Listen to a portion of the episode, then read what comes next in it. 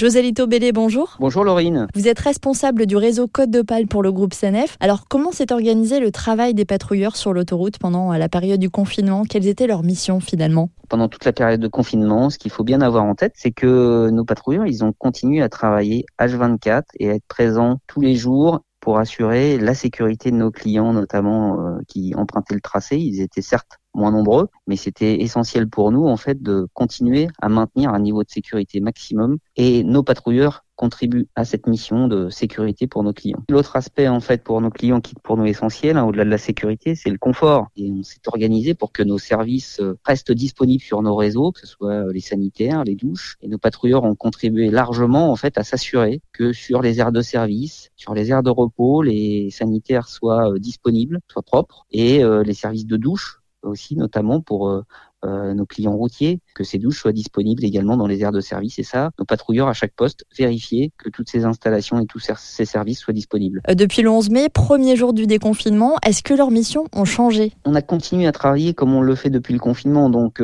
globalement, sa mission, elle n'a pas beaucoup évolué. Ce qui évolue, c'est le trafic, qui est un peu plus important. On sait bien sûr, en fait, nous adapter les consignes de sécurité en interne pour nos personnels pour garantir aussi leur propre sécurité. Ça, c'est très important. Ils vont être aussi au contact de nos clients. Donc on doit s'assurer en fait que euh, les gestes barrières sont euh, respectés, qu'ils ont la capacité de rentrer en contact avec les clients en toute sécurité et de continuer leur mission euh, de sécurité et de contribuer également au confort de nos clients. Merci Josélito Bellé. Et pour parler de ces missions, Christophe Declercq nous rejoint. Bonjour Christophe. Bonjour. Alors vous, vous êtes patrouilleur. Comment vous avez vécu cette période si particulière? C'est du, jamais vu aussi peu de circulation. Bon, nous ça nous fait un peu de bien parce que bon, voilà, on est, on est moins sujetti au risque et puis, euh, bon, bah, c'est une période euh, qui, qui, a été un petit peu étrange. Vous contribuez au travail d'entretien sur les aires de repos et de service. Euh, un conseil à donner aux voyageurs qui sont amenés à faire des pauses en ce moment? Faire attention aux masques EPI, masques et gants